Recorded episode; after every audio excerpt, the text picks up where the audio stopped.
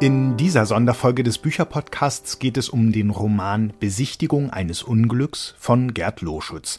Sandra Kegel hat den Autor zum Gespräch am Buchmessestand der FAZ getroffen. Guten Tag, ich begrüße Sie ganz herzlich hier am Stand der Frankfurter Allgemeinen Zeitung der diesjährigen Buchmesse. Mein Name ist Sandra Kegel. Ich freue mich ganz besonders, dass Sie hier sind. Wir dürfen zehn Zuschauer physisch bei uns haben. Und ich freue mich ganz besonders, dass Gerd Loschütz auch hier ist. Diese physischen Begegnungen, darauf haben wir lange Zeit gewartet. Jetzt sind sie wieder möglich. Und Sie haben die Chance ergriffen, auch zur Frankfurter Buchmesse zu kommen. Ich begrüße Sie ganz herzlich, Gerd Loschütz. Schön, dass Sie da sind. Vielen Dank. Der Applaus gilt Ihnen und natürlich Ihrem wunderbaren Roman Besichtigung eines Unglücks, für den Sie für den Deutschen Buchpreis nominiert waren und den Rabe-Preis erhalten haben. Auch dafür nochmal ein Glückwunsch. Danke. Besichtigung eines Unglücks, es verrät schon der Titel. Sie rekonstruieren hier unter vielem anderen, was dieser Roman auch noch leistet, aber Sie äh, rekonstruieren hier auf faktischer Ebene eines der, wenn nicht das schlimmste Personenunglück der deutschen Bahngeschichte. Ähm, und seltsam genug, man wusste davon nicht, auch ich kannte das nicht in der Nacht vom 21. auf den 22. Dezember 1939, also zwei Tage vor Weihnachten und drei Monate nach Ausbruch des Zweiten Weltkrieges sind in der Stadt Gentin in Sachsen-Anhalt zwei Züge aufeinandergeprallt, beziehungsweise ein fahrender Zug aus Berlin auf einen stehenden Zug. Es gab 200 Verletzte, womö äh, Tote, womöglich sogar mehr. Genau kann man das gar nicht mehr rekonstruieren. Hunderte von Verletzten.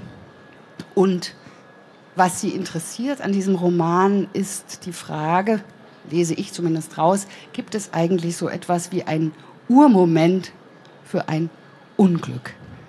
Ist das etwas, was Sie interessiert oder hatten Sie eine ganz andere Ursprungsfrage, als Sie an den Stoff gegangen sind? Naja, was mich interessiert hat, war erstmal das Unglück selber. Ich habe in den 90er Jahren davon gehört und das ist richtig, keiner kannte das Unglück damals. Auch in Gentin, wo es passiert ist, kannte eigentlich, war, wusste man nichts darüber. Oder die älteren Leute kannten das vermutlich, aber es wurde nicht darüber geredet, das war nicht Teil des öffentlichen Gesprächs. Und äh, als ich mich dann dort äh, angefangen habe, mit zu beschäftigen, äh, bin ich auf ganz viele kleine Dinge gestoßen, bei denen ich dachte, also wenn das nicht gewesen wäre, wäre es nicht zum Unglück gekommen.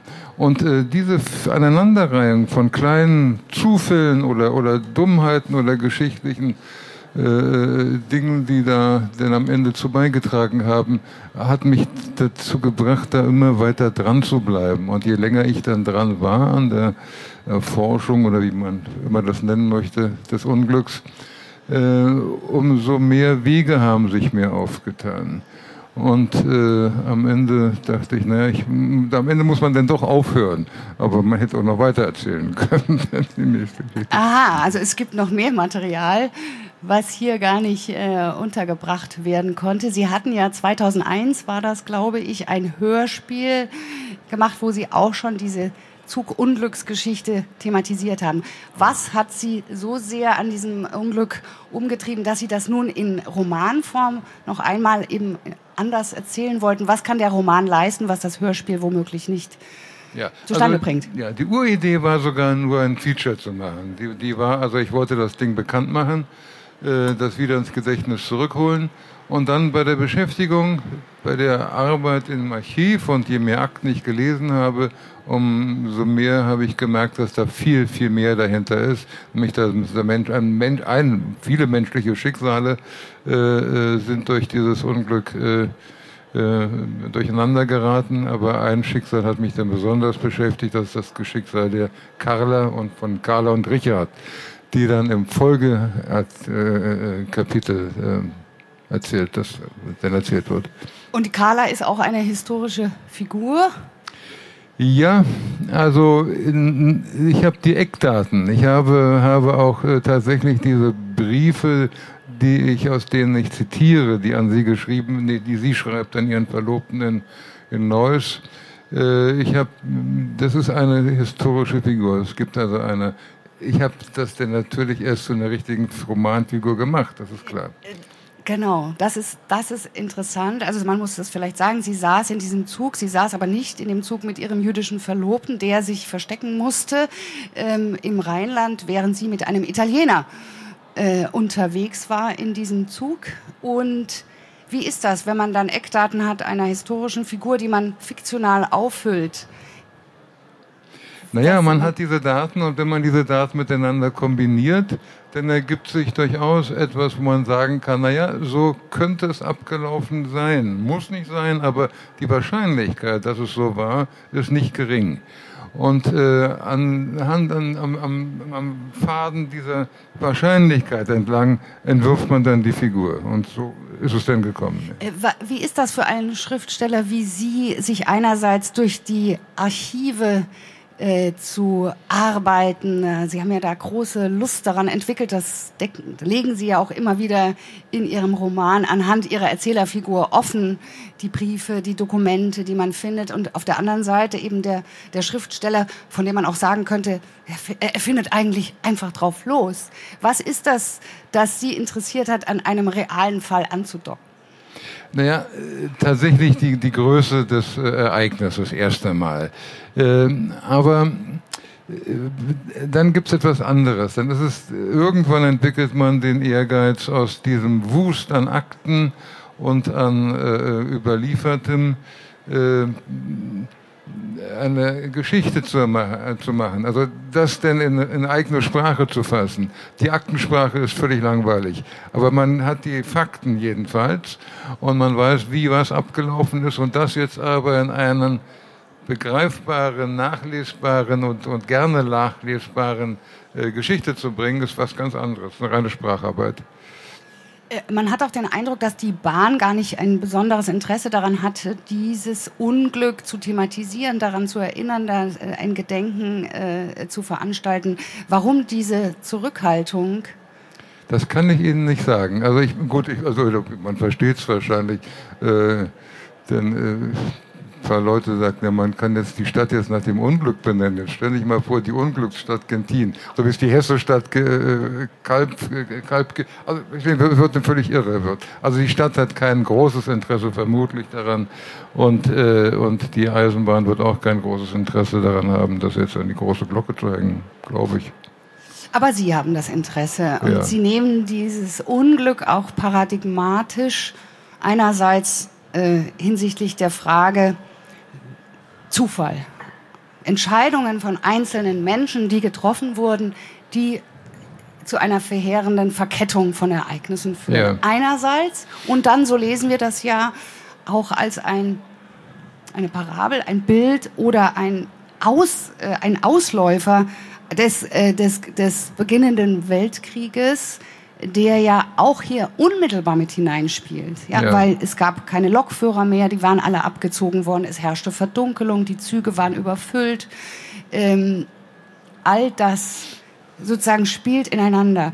Und das Schöne an, an Romanen ist ja immer, dass, dass sie sozusagen das Gespräch äh, einen Anstoß geben zum, zum zum darüber sprechen. Ich sprach mit vielen Leuten in meinem Umfeld über diese Kernfrage, die ich hier rausgelesen habe. Was ist Zufall? Was ist Schicksal? Ja.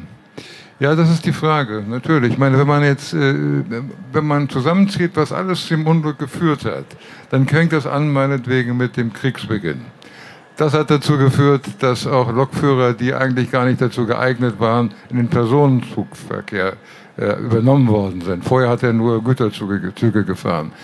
Mit gutem Grund, denn der hatte eine ganze Reihe von, äh, von Dienststrafen schon, dieser Lokführer. Also er war nicht sehr zuverlässig. Dann kommt die Verdunklung, haben sie genannt. Dann kommt der Militärzug, der auch da war. Dann äh, kommt möglicherweise das Wetter, äh, die Sichtverhältnisse, die eigentlich die gut waren offenbar, aber trotzdem irgendwie.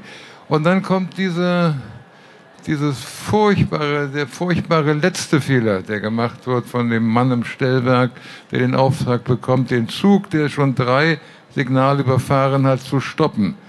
Und dieser Unglückswurm öffnet dann das Fenster des Stellwerks und gibt rotes Lichtsignal. Und äh, er gibt es aber dummerweise den falschen Zug, weil er vier Sekunden zu früh das Signal gegeben hat. Und so kam es dann zu diesem Unglück. Also es ist eine ganze Verkettung oder Folge, Verkettung kann man gar nicht sagen, eine Folge von unglücklichen Ereignissen, die am Ende dazu geführt haben. Und man kann da von Zufall reden, aber in dem Augenblick, wenn man weiß, wie es passiert ist, ist es kein Zufall mehr, dann ist, ist es einfach äh, eine Abfolge von Fakten. Und was ist jetzt der Unterschied zwischen Zufall und Schicksal? Haben Sie dafür eine Definition gefunden? Also wir haben da wirklich lange darüber diskutiert. Ist, ist Schicksal etwas, das sozusagen nachwirkt? Auch ja eine Erkenntnis Ihres Romanes, dass ein Unglück ja bis in die Gegenwart hineinwirkt. Auch wenn dieses Un Unglück womöglich verdrängt, auf jeden Fall vergessen. Es wirkt bis in die Gegenwart. Ja, die Druckwellen. Wird, ja, es hat, hat, die Lebensläufe beeinflusst jedenfalls. Äh, ganz direkt jener Carla, das ist klar. Äh, und äh, ich gehe ja dann weiter. Ich sage dann, also das meinte ich vorhin, man kann immer weiter erzählen. Im Grunde müssten Romane nie aufhören. Es gibt immer einen Grund, wieder anzuknüpfen. Und in dem Fall ist es die Mutter des Ich-Erzählers, die hier in dieser Unglücksreihe die, das letzte Glied in der Kette ist, wenn wir so wollen. Äh, es wird erzählt, dass es möglicherweise die Mutter des Erzählers war, die ins Krankenhaus die Kleidung gebracht hat für die verunglückte Carla. Die Wahrscheinlichkeit ist gar nicht so gering, wenn man sich jetzt die Zeitläufe anschaut. Ja. Es gibt eine Binnenerzählung in dieser Erzählung, der Eisfleck, ja. die das nochmal in Nutze quasi auf den Punkt bringt. Eine, eine, eine Erzählung, bei der einem wirklich gefriert, wenn man das liest. Auch hier es geht um einen Wasserfleck, der gefriert, der zu einem schrecklichen Unfall führt. Ja im Harz irgendwo 18, 1828. Und ähm, auch da gibt es nicht nur die Katastrophe, die Menschenleben fordert, sondern selbst im Nachhinein sterben Menschen, weil sie diesen Eisfleck falsch deuten. Ja, ja diese, diese kleine Binnenerzählung, die, äh, was, das hat was Parabelhaftes, diese Geschichte. Denn. Ja, da führe ich dann diese Zufalls- äh, und Schicksalsüberlegung ad absurdum. Ja. Nicht, das ist richtig, ja. Da gibt's also, ein Mensch bringt sich um, weil er mit der Schuld nicht klarkommt, die er vermeintlich hat an diesem Unglück. Und äh, dann wird relativ lakonisch erzählt, der war es gar nicht. Der war mit Sicherheit nicht schuld. Es war der Stadtrat, der nicht aufgepasst hat. Genau. Und dieser Mann nimmt sich das Leben, weil er mit der Schuld nicht leben kann. Jetzt nochmal die Frage, ist das Zufall oder Schicksal? In, ich also mit Zufall, Zufall kann ich da nicht sehen. Ich sehe da, wenn man so möchte, Schicksal, obwohl mir das Wort eigentlich auch nicht behagt. Es ist eine. Accident, schreiben Sie, ja. da benutzen das französische Wort, dass die sozusagen die Doppeldeutigkeit äh, noch mehr fasst als im Deutschen. Ja, ja also im, im, Französischen oder im Englischen bedeutet es nicht nur Unfall, äh, Accident, sondern auch Zufall. Und das äh, spricht dafür, dass bei jedem Unfall, das geschieht, nicht nur der Schuldige, der ist natürlich also von den Abläufen her dann der Schuldige, aber es spielt auch, ist auch immer eine schicksalhafte Verkettung von, von Dingen, die da zusammenkommen. Äh, ich sage, glaube ich, oder ich lasse eine Figur sagen, äh, Zufall ist die, die unentdeckte Ursache hinter den Dingen. Wenn wir die Ursache äh, erkennen, dann ist es im Grunde eine Lächerlichkeit, merken wir dann. Beim Schicksal gibt es die Mächte. Welche ja, natürlich gibt es die, na sicher, wir kennen sie alle. Deswegen Moira, ist, ist, vielleicht ja. der Zufall so schwer zu, zu, zu, an, zu, äh, anzunehmen, weil der, weil der Zufall sozusagen vollkommen selbstlos ja, ich glaube, das hängt, das hängt mit, mit unserer Psyche zusammen, dass wir alle einen, einen Sinn suchen in der, in der Geschichte oder in dem, was uns zustößt oder anderen zustößt. Und äh, wenn wir das, diesen Sinn nicht richtig erkennen können, dann kommen wir eben zu solchen Worten wie Schicksal oder Zufall oder ich weiß nicht was. Wie ist es denn Ihnen ergangen in den letzten anderthalb Jahren als Schrift, als schreibender Mensch, als Buchmensch äh, in dieser Zeit der Pandemie? Äh, war das eine Gelegenheit, sich in diese, wie wir alle ja im Rückzugsort, äh, sich besonders zu fokussieren und zu konzentrieren? Äh, das hat für mich, also das klingt furchtbar, aber es hat für mich kaum eine Rolle gespielt. Äh, weil ich habe das gemacht, was ich immer gemacht habe. Ich bin morgens aufgestanden, bin an den Schreibtisch gegangen und äh, wenn ich mittags müde war, bin ich spazieren gegangen, habe eingekauft, das was man macht, wenn man wenn man frei arbeitet und wir waren alle, wir, also meine Familie war nicht so sehr betroffen davon, weil wir relativ privilegiert wohnen mit Haus und Garten und ein bisschen abseits von oder in Berlin noch, aber am Rand von Berlin, äh, so dass auch genug Platz da war, dass wir uns nicht auf den Bäcker gegangen sind, wie andere Leute das in einer kleinen Wohnung tun. Also es war für uns äh, relativ gut erträglich. Und was glauben Sie, was jetzt diese ähm, auferzwungene, aus gesundheitlichen Gründen äh, Abstandsregelung, die dazu führt, dass auch wir jetzt hier mit Abstand äh, uns begegnen. Ähm, wir sind alle so froh, dass die äh, Frankfurter Buchmesse stattfindet. Ähm, und gleichzeitig ist normalerweise, hier sind ja hunderte von Menschen, Trauben, äh, die solchen Gesprächen wie jetzt hier äh, lauschen. Ähm, was macht das mit uns, dass wir uns äh, zurückziehen müssen, zumindest auf Distanz gehen müssen? Sie ja, als ich gestern, äh, gestern zum ersten Mal auf der Messe war, konnte ich es irgendwie nicht fassen, wie leer die Gänge sind. Äh, heute sind ja schon mehr Leute als gestern, glaube ich, mehr, da. Ja. Viel mehr, nicht? Und morgen werden wahrscheinlich noch mehr Leute da sein. Also das ist gut so, das ist schön so.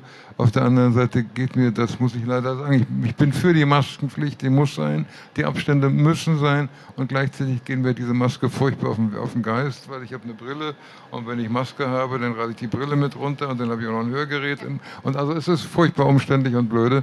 Äh, aber es muss wohl sein. Also bis wenn diese Zahlen nicht wirklich runtergehen, bin ich auch fast dagegen, jetzt diese Erleichterung zu bringen oder die Abschaffung dieses Paragraphen, den äh, der Gesundheitsminister vorgeschlagen hat. Aber ich, ich kann nur sagen, wir müssen das äh, tun wahrscheinlich, was die Wissenschaftler sagen.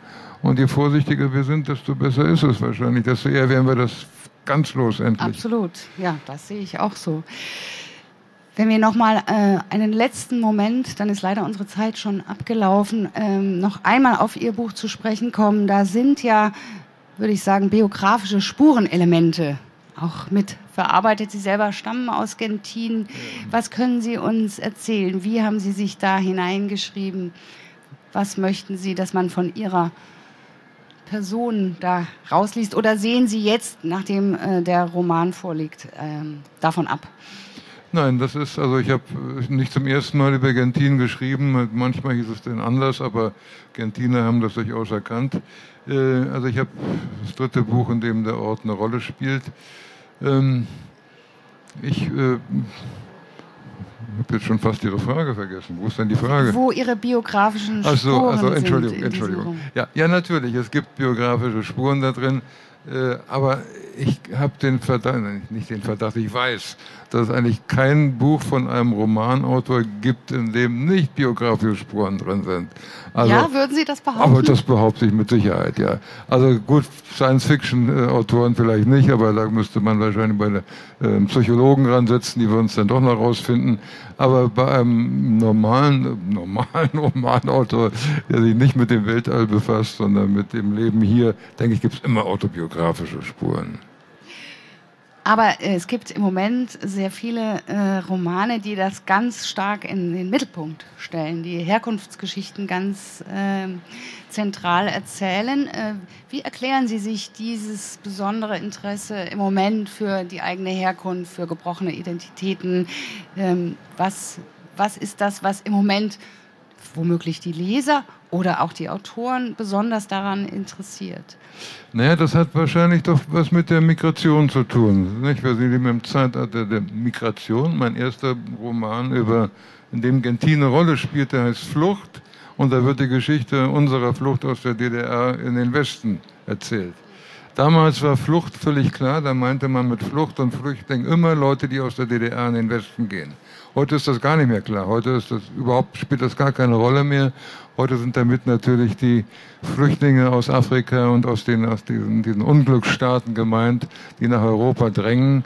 Und äh, da es nun doch eine große Anzahl von ihnen der gibt und sehr viele gibt, die eine unsichere Biografie im Rücken haben.